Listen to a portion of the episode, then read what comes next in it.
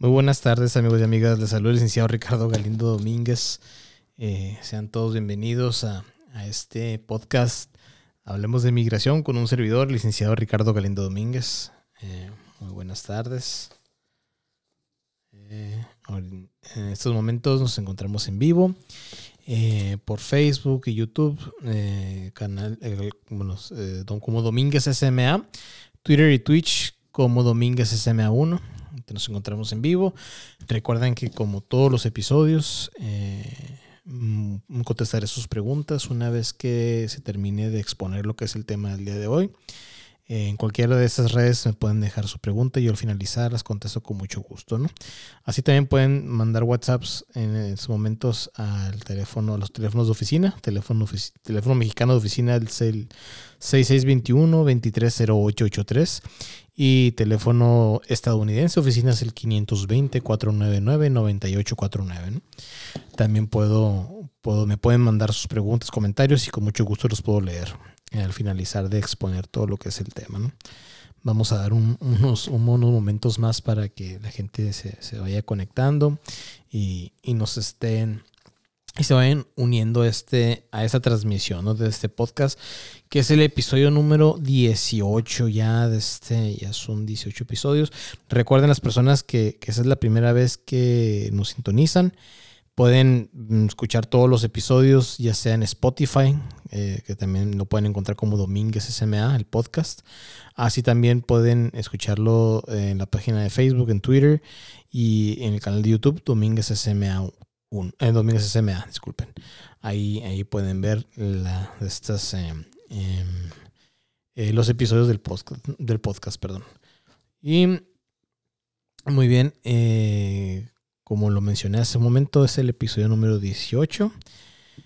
Y claro, me pueden dejar sus, mensajes, ¿no? Ya sea por WhatsApp al 6621-230883 o al 520, teléfono mm, estadounidense oficina 520-499-9849. Y al finalizar de exponer todo lo que es el tema el día de hoy, con mucho gusto puedo responder todas sus preguntas, ¿no? El día de hoy vamos a hablar sobre la autorización de empleo, ¿no?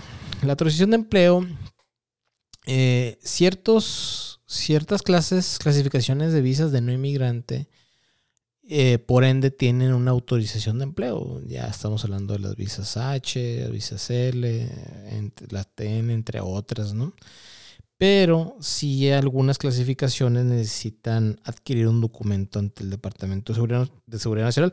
Eh, como su nombre lo dice, ¿no? Es una autorización por parte del Departamento de Seguridad Nacional de los Estados Unidos para laborar en, el país, la cual no tiene restricciones de la ubicación o tipo de empleo como condición de su admisión o subsecuente cambio de una de las clases indicadas. Ese tipo de documento se debe solicitar ante el Servicio de Ciudadanía e Inmigración de los Estados Unidos y a su discreción. Eh, USCIS, sus siglas en inglés, USIS, eh, aprobará o no la autorización y con eso servirá como evidencia de la autorización de empleo de la persona extranjera. Ahora bien, existen algunas clases de extranjeros que sí son requeridos para hacer ese tipo de trámite de pedir la autorización y le entregan un documento, la autorización de empleo, por ejemplo. Ahorita voy a, voy a mencionar algunas, ¿no? Pero mm, así, para iniciar, por ejemplo, cuando una persona está adquiriendo la residencia legal permanente por medio de un ajuste de estatus basado en una petición familiar, el beneficiario puede, puede este, solicitar una, autorización de empleo para que esta persona pueda laborar mientras que está, laborar legalmente mientras que está el trámite en curso. ¿okay? Eh, aparte de esto, existen algunas clases de extranjeros que necesitan aplicar para un documento de autorización de empleo como evidencia. Eh, eso, lo repito, se hace ante Servicios de Ciudadanía e Inmigración de Estados Unidos, USCIS por sus siglas en inglés. Eh, el número uno son los refugiados. Un, extranjero admitido a los Estados Unidos como refugiado necesita pedir una autorización de empleo. una persona que tiene una libertad condicional como refugiada eh, lo que en inglés se le llama parole as a refugee. Eh, también necesita tener, puede aplicar para una autorización de empleo. Eh, la K1, que es una, es una visa de los, tenedores de una K1, es, un, es una categoría que es para eh, prometidos o prometidas de un ciudadano estadounidense que, tramitaron su visa para poder, la visa K1, para poder casarse dentro de los Estados Unidos y dentro de los 90 días inmediatos iniciar el trámite de residencia legal permanente, de ajuste de estatus, ¿no? Eh, de hecho, hay un episodio completo sobre las, las, visas K1. Lo pueden buscar en Spotify como Domínguez SMA. Eh, continuando con esto, eh, hay un tipo de visa de no inmigrante que es de, la Organización del Tratado del Atlántico Norte, que es la OTAN.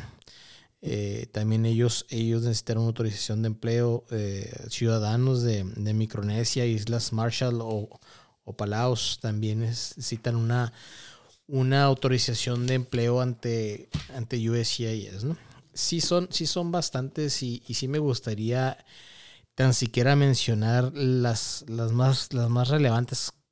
Eh, no significa que todas estas por default necesitan la autorización o ya tengan autorización de empleo porque cada caso, como siempre lo he dicho, es muy, es muy específico. Cada persona es muy específico debido a sus, a sus características, ¿no? De cada caso.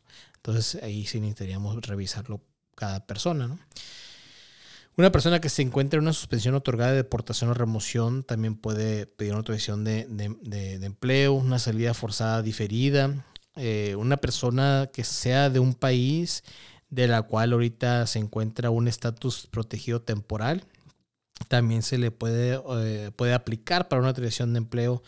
Hay una, un programa de, unificación familiar que también, este, eh, que también estas personas que caen bajo, bajo este programa también pueden aplicar para una autorización de empleo ante, ante USCIS.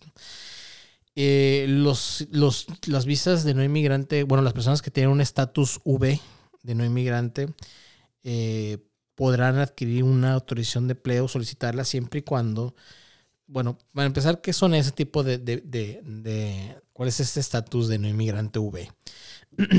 Eh, es para, para familiares eh, de un residente legal permanente. ¿Ok? Y pueden ser elegibles a una visa V que estén esperando una residencia legal permanente si es que se presentó la petición antes del 21 de diciembre del año 2000. Eh, el familiar ha estado, el beneficiario ha estado esperando por lo menos tres años una residencia legal permanente y la visa de inmigrante no está disponible, debido a que son familiares preferenciales. Recordemos que también hay un episodio sobre adquisición de residencia legal permanente basada en petición familiar hablamos también sobre eso, también pueden, pueden, pueden escucharlo. Eh, para ellos también pueden adquirir una, una autorización de empleo. Los que tienen una, un este, un estatus U, que son víctimas de algún crimen, también pueden adquirir una autorización de empleo. ¿Ok? Y de aquí ya pasamos a otra sección sobre, sobre las personas que que al, adquirir el estatus ya tienen la autorización de empleo. Por ejemplo, un residente legal permanente, el tener el estatus como residente legal permanente le permite a esa persona, le permite a esa persona pues laborar en los Estados Unidos sin ninguna restricción de qué trabajo puede ser, ni en qué localizazación, nada de eso, ni, ni, en qué ubicación, ¿no? De hecho, si, si este, eh, sobre todo las personas que hacen el trámite de residencia legal permanente por fuera de Estados Unidos. Vamos a hablar sobre México. Cuando ellos adquieren la, visa de inmigrante, que es la visa que va en su pasaporte mexicano, y la primera vez que ellos ingresan a, Estados Unidos y le pongan el sello de entrada, este, esa es la primera entrada como residente legal permanente, y con ese, con ese documento que ya es válido por un año, a partir de ese sello, eh, puede elaborar en los Estados Unidos, puede adquirir un seguro social y ya con eso es, es prueba suficiente de que tiene autorización de empleo.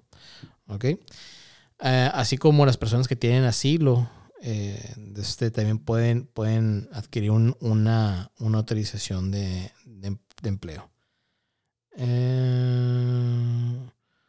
no, me están mandando todos los mensajes, ahorita lo, contesto, no hay ningún, no hay ningún problema. Eh, cualquier persona que sea que tenga una visa T1, que es una víctima de, trata de, personas, eh, necesitan, también, digo, perdón, también son elegibles para, para, una autorización de empleo. Eh, así como también existen hemos aquí hablado sobre algunos tipos de visas de no inmigrante, por ejemplo, ahorita la, la, la V, la T. Existen así, si nos vemos el abecedario, desde la A hasta la V, ¿no? Entonces, cada letra del abecedario es una clasificación de una visa de no, de no inmigrante. ¿Ok? Entonces, aquí en, eh, en ese sentido también existen la autorización de empleo para algunos tipos de, de visas de no inmigrante que no son que no son tan comunes, ¿no? Por ejemplo, ¿no? Eh, los cónyuges y los hijos dependientes menores de 21 años solteros de, de, un oficial gubernamental, ¿no? De este extranjero. Los que son diplomáticos, vaya, ¿no? Que tienen una clasificación A1, A2. Eh, por ejemplo, este que no es tan raro, pero sí, un, un estudiante F1, eh, si es que está buscando perseguir, o sea, perseguir un entrenamiento ¿no? de práctica de, completar sus estudios en los Estados Unidos, una autorización de, después de completar sus entrenamientos prácticos opcionales que ellos le llaman OPT por sus siglas en inglés, también puede adquirir una, una, una autorización de empleo, ¿no? Así como también pueden adquirir una autorización de empleo las personas que son Aquí, por ejemplo, son, son, son hijos dependientes de oficiales gubernamentales extranjeros que están bajo un estatus de no inmigrante G1, G3 o G4. También son aptos o elegibles para una autorización de empleo. en un momento voy a, voy a continuar con, leyendo sobre quiénes más pueden eh, adquirir una autorización de empleo. Por ejemplo, los, los beneficiarios de una, los, perdón, los cónyuges eh, de una L, 2 que son familiares del tenedor de L1A o L2, o L1B, perdón. Y se le da, se le da el estatus de, de, L2 a esta persona y pueden aplicar para una autorización de empleo. También ellos, ellos son, son elegibles. Eh, muchas personas me han, marcado aquí un, pequeño paréntesis y es muy importante porque tiene que ver con visas laborales, que ahorita es lo que estamos, estamos hablando. Em, y también sobre estatus que permiten una, una autorización de empleo, ¿no? Muchas personas me han estado marcando, preguntándome sobre, sobre el reclutamiento o la contratación para visas laborales. Como siempre les he dicho yo a todos, ¿no? Eh, Domínguez SMA Servicios Migratorios Americanos no contrata a ninguna persona, no recluta a ninguna persona. Cuando llevamos a cabo el trámite de una visa de trabajo, como las H, las L, las TN, eh, etcétera.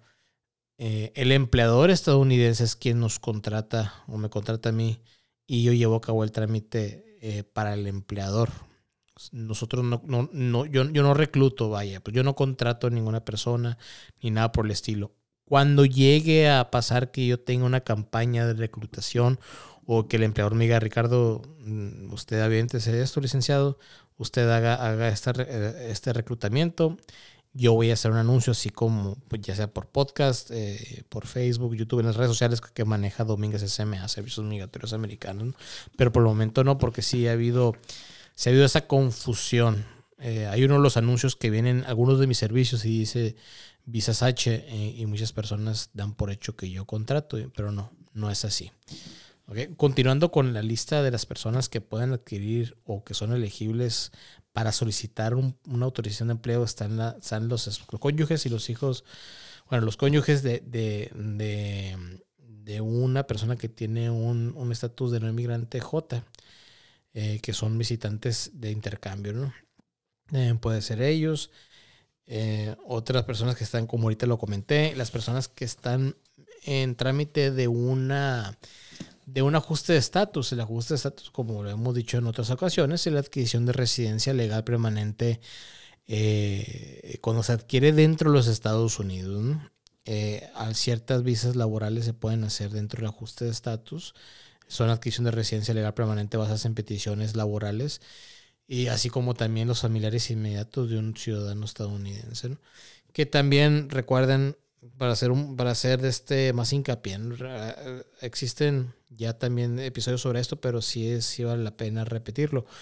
Toda persona Muchas personas van a decir, licenciado, es que yo conozco que familiares de residentes que han podido hacer el ajuste de estatus, o sea, adquirir la residencia dentro de los Estados Unidos. Bueno, está bien, lo pueden hacer siempre y cuando pasen dos cosas, ¿no? Una, bueno, tres, que hayan entrado con inspección. Dos, que, que esté disponible una visa, una, una, residencia legal permanente para esa categoría familiar. Pero pero la tercera es que ese trámite tiene que durar menos de seis meses, ¿no? ¿Por qué? Porque recuerden lo que lo que da presencia legal en Estados Unidos no es la visa, es el permiso, la I-94. Entonces, cuando, si una persona se queda más de seis meses en Estados Unidos, aunque tenga la visa vigente pero el permiso no, tiene un castigo por tres años. Y toda persona que se queda más de un año en Estados Unidos, aunque tenga la visa vigente pero el permiso no, tiene un castigo por diez años. ¿ok?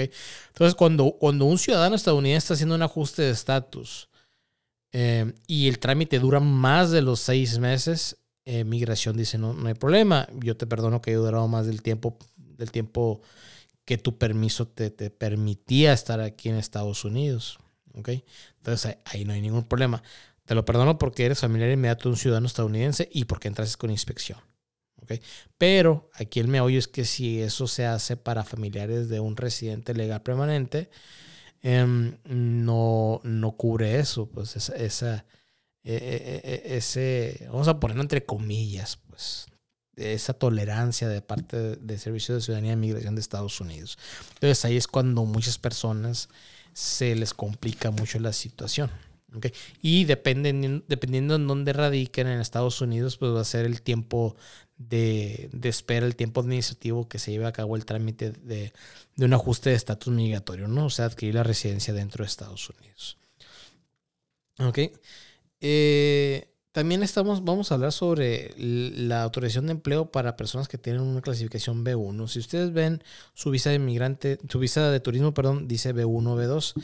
Y aquí entran lo que son mm, la ayuda doméstica para ciudadanos de los Estados Unidos que vienen a acompañar nada más, pero que tienen su residencia fuera de los Estados Unidos, que vienen, vienen temporalmente, ¿no? Ellos también tienen una, una, este, eh, tienen una, autorización de empleo para trabajar para, para ese empleador nada más, ¿no? Igual que las, las TN, las H y, y las L. No pueden cambiar de empleador. Igual aquí cuando son, son ayudantes domésticas. Y también como ahorita lo, mencioné, eh, son los, los cónyuges de una, de una visa L1A o L1B. Puede tener los que tienen la L2, pues, ¿no? Que, que son para, para la L1A para personas que están haciendo en Estados Unidos de una compañía eh, internacional, o, sí, sí, una compañía internacional en un puesto gerencial o administrativo y los que son de la L1B para trabajos especializados. ¿no? Entonces, los cónyuges de, ellos dos pueden adquirir eh, un estatus L2, igual que los hijos menores de 21 años solteros. Y la cónyuge o el cónyuge pueden adquirir, aplicar para una autorización de empleo. ¿Ok? Em, eh, al igual, ¿no? Como ahorita habíamos comentado, algunas están sujetas a que nada más tengan un, empleador o que estén sujetos al tenedor de, de, una visa, de una visa, por ejemplo, no vamos, el tenedor de una visa que le permita trabajar. Por ejemplo, volvemos a lo de la L1, ¿no? O sea, la persona que tiene una L2, que es la cónyuge de la L1A, ella, e, esa persona puede tener la autorización de empleo cuando aplica por ella, claro, pero siempre y cuando el tenedor de la L1A mantenga ese estatus migratorio. ¿okay? No, puede tener, no puede tener la L2, no puede tener una, autorización de empleo si se le revoca, por ejemplo, el estatus migratorio a el de L1A. Eso, me refiero, ¿no? Igual pasa con los que tienen los, los, estos eh, estatus migratorios de A1, que son los diplomáticos, empleados de gobiernos este, extranjeros, eh, empleados de gobiernos extranjeros que, que, están, oficiales de gobiernos extranjeros que están en tránsito. Muchas personas no saben, pero existe una visa de no inmigrante que es para transitar por los Estados Unidos nada más. Por ejemplo, las personas que hacen escala en Estados Unidos y que van a otro país, que van a agarrar un, que hace escala en Estados Unidos, se la vamos a suponer, ¿no? Y van a otro país y hace escala en Estados Unidos y tocan suelo americano, necesitan una visa de tránsito. Claro que muchas personas tienen una visa de turismo Y si van, por ejemplo, a Europa, que sale el avión de aquí, de, México, hace escala en, Estados Unidos y viajan a Europa u otro país, pues con la visa de turismo es más que suficiente. Pero muchas personas no tienen la visa de turismo y para hacer eso o aplican una visa de turismo o también es una, es una, puede ser una visa de, de tránsito también, ¿no? Ahora bien, eh, hace algunos años la visa de tránsito nada más hizo, se hizo de este yo nomás la he visto para, para oficiales de gobierno extranjero, ¿no? Ahora bien, no sabría decirle si es para, para las personas que también quieren ir a otro país, eh, la pueden adquirir para nomás transitar. Según yo, sí, sí, eso lo vimos hace, hace algunos años. Y como es una visa que no es muy común, creo que es una de las menos comunes que se, se pueden, este, a mí nunca me ha tocado en 13 años tramitar una, una de ellas, ¿no? Eh, eh, es, poco común, pues, pero, pero sí existe, es lo que quería comentarles. También eh, estamos, como comentamos ahorita, los que tienen la F1, que son estudiantes, pueden optar por una, una, autorización de empleo. Ok. Em, estoy viendo cuáles otras que no había dicho anteriormente. Pues ya sabemos ¿no? que, una persona que está bajo una visa H, que ya sea H1, H2A, bueno, H2A, H2B, H1B, pueden aplicar para, bueno, tienen al momento en que se les apruebe una visa de esa, de esa clasificación, tienen la autorización de empleo, ¿no? Solamente que tiene que ser con ese empleador. ¿Existe la manera de cambiar de empleador? Sí, sí existe la manera. Pero no, no, las, no, no, no las, en las visas H es un poquito más complicado. Donde sí se ha visto mucho es en las visas TN. La visa TN, para aquellos que no sepan, es una visa que, que nada más son para, para profesionistas mexicanos y canadienses que se hizo cuando se hizo el TLC, el Tratado de Libre Comercio. Y existe una lista de profesiones donde, donde Estados Unidos permite que esos, esos mexicanos o canadienses de, ese, de, de esa lista de profesiones puedan ejercer en los Estados Unidos de manera temporal esa profesión. Em, eh, solamente por un año, esa visa TN, este, creo que también hay un episodio por ahí de podcast, eh, nada más es válido por un año, se puede renovar las veces que, usted quiera, eh, pero no lleva un camino a la, residencia legal permanente. No es dual intent, como marca la ley. ¿Okay? esa también es, es, muy buena pregunta y esa sí la voy a decir porque cae, cae en, este, en este tiempo muchas personas, bueno, ya me han preguntado anteriormente, pero me acordé, ayer me hicieron la pregunta otra vez. Licenciado, quiero saber yo cuántos años necesito tener yo trabajando con una visa de trabajo temporal, vaya, con la redundancia, para poder yo aplicar por una residencia legal permanente. Y la respuesta se la dije y también la, digo a ustedes, no es de esa manera. O sea, no, no por tener muchas veces una visa H2A, que son de trabajos agrícolas, por muchos, muchos, muchos años vas a tener una residencia legal permanente. No, no es de esa manera. Existe la adquisición de residencia legal permanente basadas en peticiones laborales, ¿okay? que también hay un episodio sobre eso, que lo pueden buscar y lo pueden escuchar. Entonces, pero no, no es de esa manera. No por tener las visas de trabajo tantas veces, eh, es un camino a la residencia legal permanente. Es más, por ejemplo, la L1A, que son de este, compañías eh, internacionales, en un este puesto administrativo gerencial, esa sí es dual intent, ¿ok? Y no es automático. Mínimo es un año. Es un año de tener ese estatus y lo y aplicar para la residencia legal permanente, basados en la, creo que es la primera prioridad, si no mal no recuerdo, ¿ok? Y, pero sí, sí se, en, algunas, en algunos casos sí se puede, pero no son todos, no por, no por acumular, vaya, tantos años de, trabajo, de visas, de visas eh, laborales.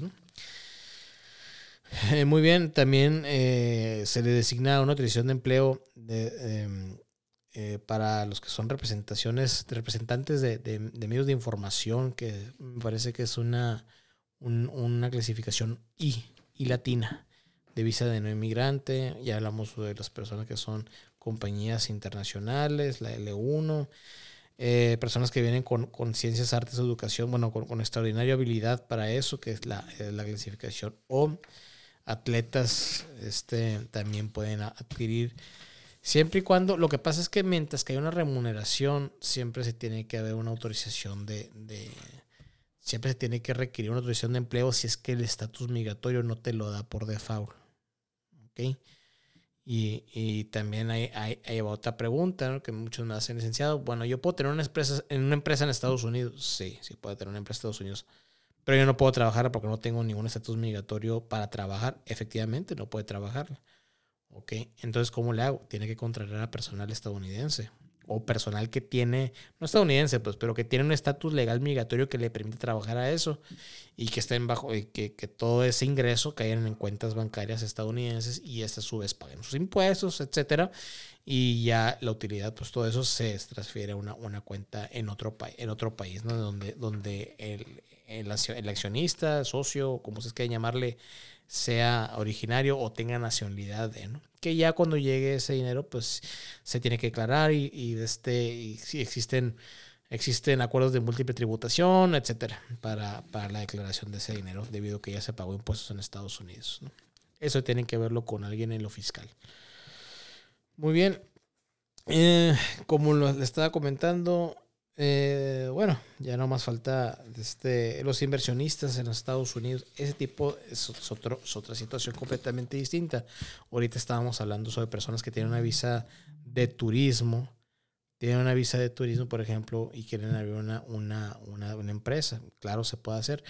Y ya los que tienen una, una visa de inversionista, que es una, parece que es la E, E2, sí, es la E2 eh, ellos sí tienen autorización de, de, estar en Estados Unidos, de invertir, de hacer una empresa.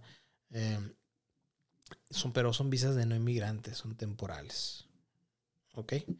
Entonces es eso. Todo esto viene en el Código de Federaciones, eh, perdón, Código de Regulaciones Federales de los Estados Unidos. Existen muchísimas otras clasificaciones de las cuales se puede se puede pedir autorización de empleo si es que el estatus migratorio que tienen esas personas, perdón, me, voy mucho, me alejo mucho del micrófono. Eh, se puede pedir autorización de empleo si es que esas personas no, no, no lo dan el estatus migratorio que tienen. Ok.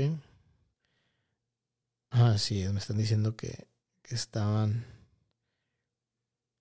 Eh, disculpe es que ahora puso un anuncio sobre las, las, fechas para visas de, de, turismo, ¿no?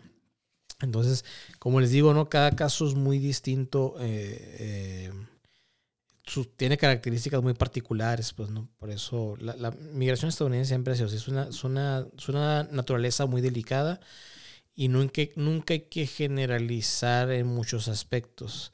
Yo por eso siempre llevo a cabo una consulta para explicarles, para escuchar todo al respecto, ver su, su caso, ver todos los temas, que, sus antecedentes y darles una, una, qué tan viable puede ser esto, ¿no? Arreglarlo, no arreglarlo, se puede, no se puede. Y, y así es con esa situación. Por eso siempre, eh, con mucho gusto, les puedo llevar a cabo algún tipo de autorización de empleo, pero necesitamos ver bajo qué estatus migratorio eh, se encuentra en los Estados Unidos, ¿no? O un trámite de visa laboral también se puede llevar a cabo, como lo dije al inicio del podcast, del episodio, pero aquí el empleador estadounidense es quien, es quien, es quien contrata un servidor, ¿no? Muy bien. Eh, vamos a, a ver una, una, así ah, me están diciendo que hable sobre las fechas que puse ahora. Muy bien. Eh, y ahí, si nos, si nos siguen en la, en la, página, lo puse en Twitter, en, en, Facebook, lo puse. Y en qué otra parte, bueno, lo mandé a la lista de difusiones que tengo en WhatsApp. Pero bueno, el, el, caso es que hoy puse una, le puse una cita a una clienta para una, una entrevista consular para una visa de turismo, que, que es por primera vez. Eh, y ese tipo de fechas aplica para todos, ¿no? los que les acabo de decir ahorita. Son fechas para entrevistas consulares en todos los consulados estadounidenses de en México, para visas de turismo de 1 B2. No importa si es renovación y que fueron requeridos una entrevista consular, o si es por primera vez, o si no renovaron a tiempo su visa y es requerido una entrevista consular. Estas fechas aplican para ustedes, se les voy a decir. Esas fechas son el día de hoy, ¿no? Primero de junio del año 2022. Vamos a irnos por cada, por cada por cada de este consulado y también vamos a incluir la embajada. Y recuerden que estos pueden haber cambiado de, de la mañana al día de hoy a esta hora, ¿no? Bueno, Guadalajara están para el 29 de abril del 2024. Hermosillo está para el 2, de octubre de 2023. Matamoros está para el 19 de septiembre de 2023. Mérida está para el 25 de enero del 2024. Ciudad de México, la embajada está para el 29 de diciembre del 2023. Nogales, Sonora está el 16 de febrero de 2024. Nuevo Laredo está para el 1 de agosto de 2023. Tijuana está para el 6 de noviembre de 2023. En Ciudad Juárez y en Monterrey no hay citas disponibles hasta este momento. ¿Ok? Entonces ahí está esa, es esa, eh, es esa actualización sobre las citas. Me preguntan también, oiga, licenciado, ¿y se van a agilizar más? ¿Va a ser más? No, el Departamento de Estado hasta este momento las citas para entrevistas consulares no ha emitido ningún comunicado, ¿no? Muchas personas me dicen, oiga, ¿y cómo la, si se pueden algunas adelantar? Esas son las del CAS para huellas y foto, que es la primera cita, o para renovación. Esa sí hay la, la, posibilidad de estar cazando, entre comillas, las citas. ¿Ok? O, que alguien cancele una o que se abran más. Entonces ahí sí se puede hacer eso. Pero las entrevistas consulares hasta este momento no me ha tocado a mí que se adelanten. ¿eh? Al contrario, que Hermosillo hubo una situación, que también lo dije en uno de los episodios pasados, que cancelaron de febrero a junio todas las citas consulares que tenían, sus entrevistas, y ahora ya están, ya, ya están llevando a cabo.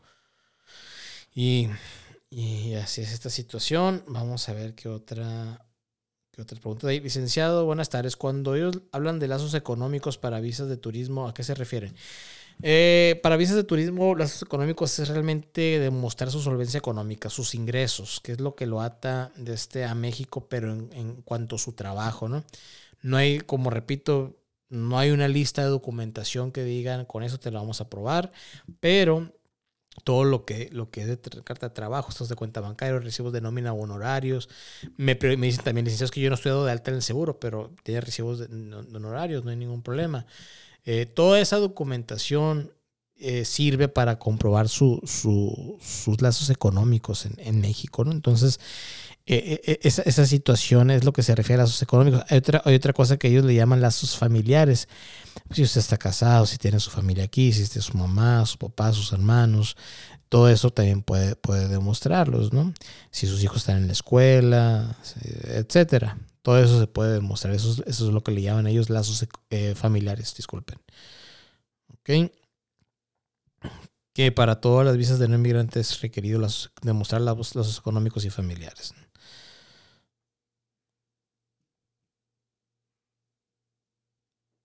Ok, buenas noches, licenciado. Eh, intenté cruzar como ciudadano americano hace 20 años. Me castigaron y volví a ir a los 5 años para una visa y me la negaron. ¿En qué año fue esto? Me dice, hace 20 años.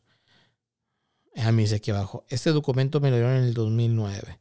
Ok, mire, eh, lamentablemente tiene un grado de inadmisibilidad, el cual estipula que cualquier persona que se hace pasar por ciudadano estadounidense, al menos bajo ciertas e, excepciones de ley, cuando es hijo de un ciudadano y que él cree que es ciudadano o en su, en su, o sea, que está convencido que es ciudadano, pero no, no sabía que la verdad, etcétera. En algunas cosas hay excepciones, no, pero en todas las demás, toda persona que dice ser ciudadano, dice ser, ser ciudadano estadounidense, eh, ya sea de manera verbal, escrita o, de otra manera, y no serlo, aunque una autoridad estadounidense tiene un castigo permanente.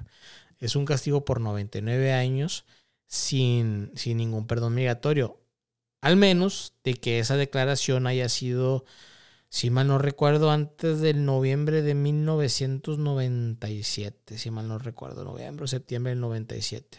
Ahí sí existe un perdón migratorio, pero si fue posteriormente a eso, lamentablemente no existe. Ok, vamos a ver otra pregunta más. Eh, buenas tardes. ¿Hay alguna manera de recuperar una visa que me quitaron? Bueno, aquí doy por hecho que es una visa de turismo, no debido a que no me especificó qué tipo de visa. Pero no una vez, una vez sido revocada una visa, no se puede recuperar así, así, así por decirlo, recuperación, no. Se tiene que aplicar para una. Ahora bien, debemos de entender algo, ¿no? toda visa es propiedad del gobierno estadounidense. No es propiedad del tenedor. Es propiedad del gobierno estadounidense. Entonces, en este caso, ellos la pueden revocar o cancelar cuando ellos quieran. Por eso no se puede hacer una recuperación como tal. Muy bien. Em, eh, ¿Qué otra pregunta?